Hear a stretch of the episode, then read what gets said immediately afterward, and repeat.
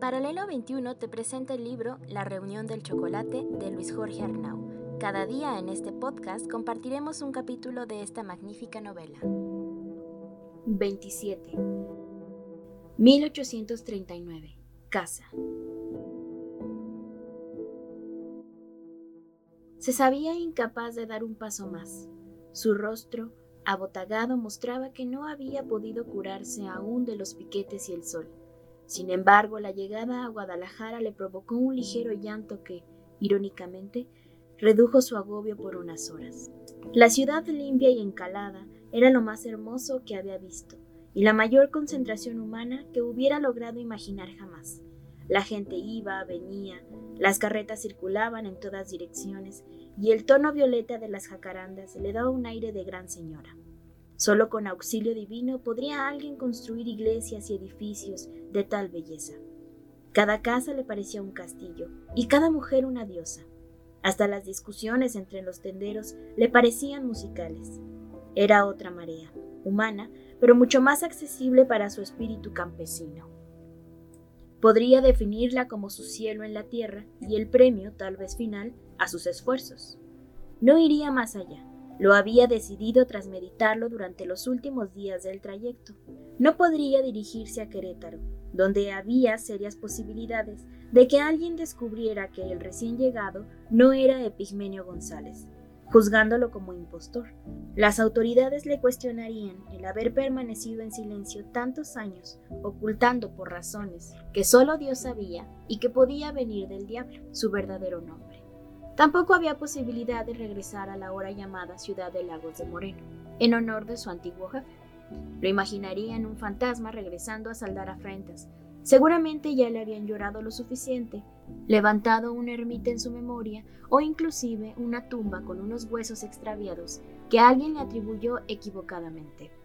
Quizás su mujer tuviera hijos, lo que le parecía intolerable. No podría echar hacia atrás la historia para hacer un nuevo espacio a un desconocido. No era posible reconstruir aquella vida. Genaro Uscanga había muerto. Su alma ya estaba en el cielo y sus pecados tal vez perdonados. Era mejor que así siguiera. Quien había llegado de aquel viaje inmenso y aquella prisión casi perpetua era un hombre diferente a los dos que habían partido bajo su piel.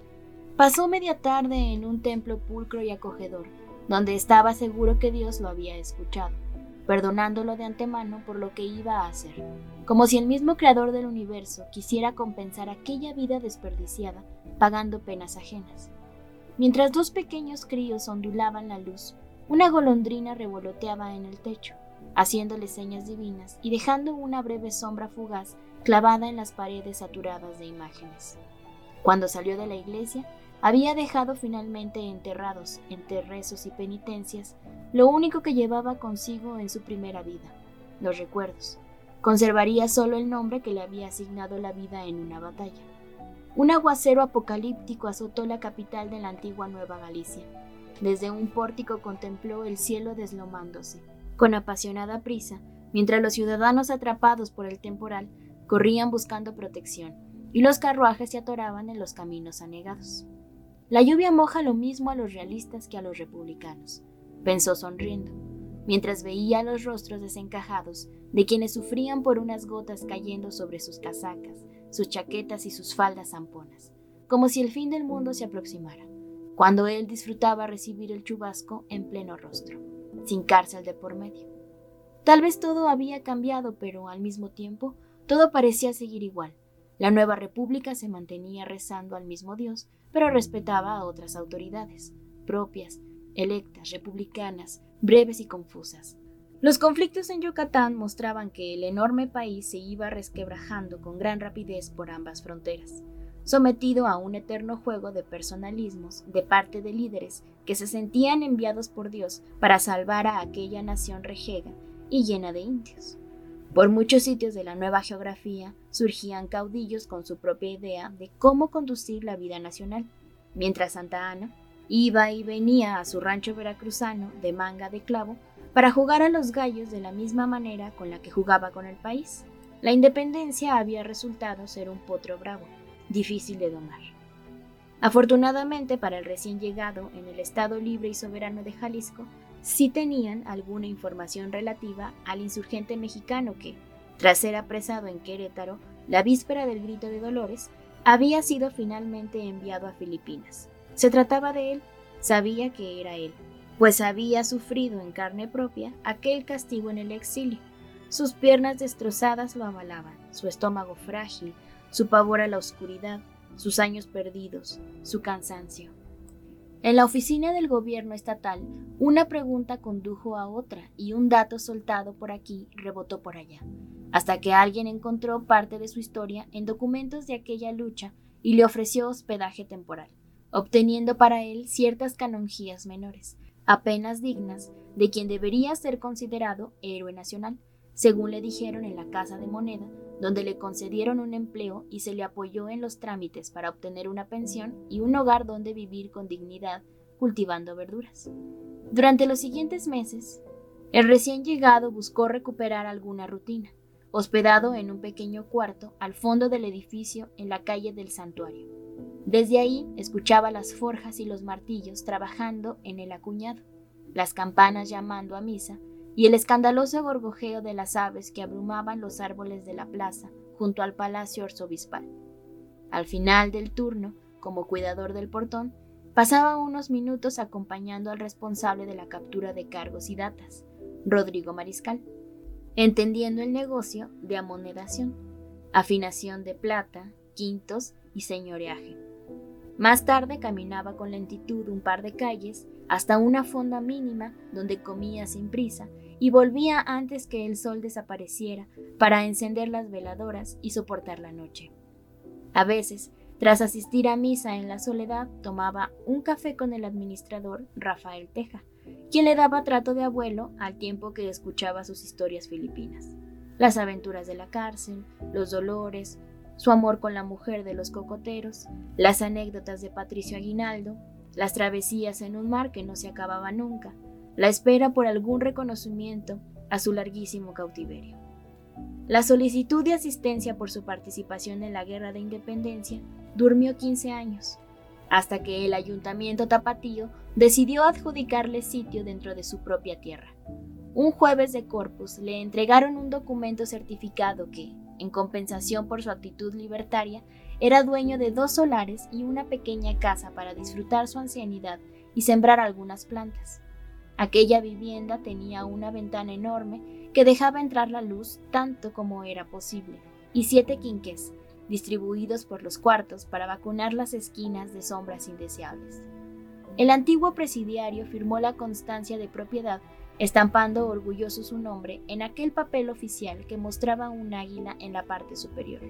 Epigmenio González Flores, nativo de Querétaro, mayor de edad, viudo de María Anastasia Juárez, sin hijos, integrante de la conspiración chocolatera, compañero de los grandes héroes que iniciaron la gesta independiente y amigo personal del dragón de la reina, a quien la historia oficial concedía apenas el segundo lugar en la lista de los próceres, tras el cura Miguel Hidalgo y Costilla del pueblo de Dolores. Una penitencia adicional tendría que soportar hasta el último día, la vida en soledad. Aunque Bienestar era impermeable a los olvidos y dormía a su lado cada noche, tan real que sus suspiros trasladados por el viento desde Asia se escuchaban en los pasillos. Su espíritu lejano se negó a concederle el luto y decidió acompañarlo para agrandar su ausencia y para mirarlo morir de tiempo. A ratos la veía tranquila en una silla, comiendo ralladura de coco y esperando a que su hombre volviera del puerto para caminar a su lado. En su ritual monotonía, solo la decrepitud iba ampliando los tiempos para recorrer la distancia a la casa de moneda y de vuelta a su jardín donde las macetas crecían indiferentes a su cariño. Un buen día, don Rafael le concedió el título de cuidador honorario y en su lugar colocó a un indio robusto que negaba el acceso con muda firmeza, dándole libertad de tiempo completo para deambular a gusto por las esquinas del edificio, buscando monedas tiradas en los rincones y novedades para mantenerse vivo. A veces le retornaban las enfermedades, ocasionando que lo visitara en casa un médico incapaz y fatalista que le aseguraba que de esa enfermedad no se había curado nadie. Un par de días más tarde, fiel a su responsabilidad, vencía nuevamente las apuestas en su contra y reiniciaba el camino de todos los días. Todo se llega a saber con el paso de las estaciones. Y una tarde de Dios, al enterarse de que aquel hombre sobreviviente de un periodo de prisión, como ningún otro mexicano, seguía vivo, las autoridades del estado que lo vio nacer determinaron invitarlo a regresar a su terruño para recibir los homenajes que merecía y declararlo hijo predilecto de Querétaro, aquella villa orgullosa de su historia y su acueducto monumental, la ciudad donde había empezado todo. Llegaron a Guadalajara las cartas y los enviados ilustres, para encontrar a un hombre enjuto que hablaba por espasmos y miraba lento, perdiendo rápidamente sus facultades y su memoria. Los visitantes venían en nombre de una sociedad apenada por mil olvidos, a los que había sometido a uno de sus ciudadanos distinguidos, nacido en el pleno corazón de la ciudad, en la calle de la fábrica, donde alguna vez se enrollaba tabaco. Si era un buen día, los emisarios podían ver al anciano sonreír mientras desilvanaba historias inconexas y un tanto difusas sobre aquellos tiempos y notar la evidencia. Ese hombre no había sido capaz de sobreponerse totalmente al encierro y la prisión. Había logrado su objetivo mermando, no solo su memoria, sino también sus capacidades mentales. Porque se perdía en parajes incomprensibles y tenía enormes huecos en la cabeza por donde, poco a poco, se iban fugando los recuerdos de su esposa, del cura Hidalgo, de doña María Josefa y los capitanes llegados de San Miguel. En sus olvidos habitaba su hermano, cuyo nombre confundía con un tal Brígido, a quien le inventaba andanzas con Pedro Moreno. Recordaba, sin embargo, con gran precisión a tres personas en el destierro. Patricio Aguinaldo y sus disparates, Omar Benigno y su confianza, y Bienestar Alcordia y su sonrisa. El resto parecía cargarse de broma. Tras unas horas de charla y un chocolate caliente, el anciano, agradecido por las deferencias, posponía el viaje hasta que se recuperara totalmente de los males que le aquejaban. Había sido muchos años de dolor y sufrimiento. Lo mejor sería esperar unos meses a que estuviera preparado para viajar de regreso por aquellos caminos del Señor por donde lo habían trasladado en preparación para su destierro. González rechazaba por el momento la posibilidad de trasladarlo. Habría que seguir esperando y posponer las ceremonias cívicas y los nombramientos ilustres y una estatua frente a su antigua pulpería. No se sentía bien y un recorrido así no era poca cosa para su edad carcomida. Además de que aún tenía mucho trabajo vigilando el polvo en la casa de moneda, y él siempre había sido un hombre responsable, incapaz de dejar abandonado un compromiso. Tal vez Dios nuestro Señor le daría su venia por acompañarlos otro día, cuando el clima mejorara o sus dolores menguaran lo suficiente pasando las fiestas o antes de Pascua. Tendrían que tenerle un poco de paciencia, casi nada comparada con la que él tuvo para resistir aquellos años en prisión en Manila.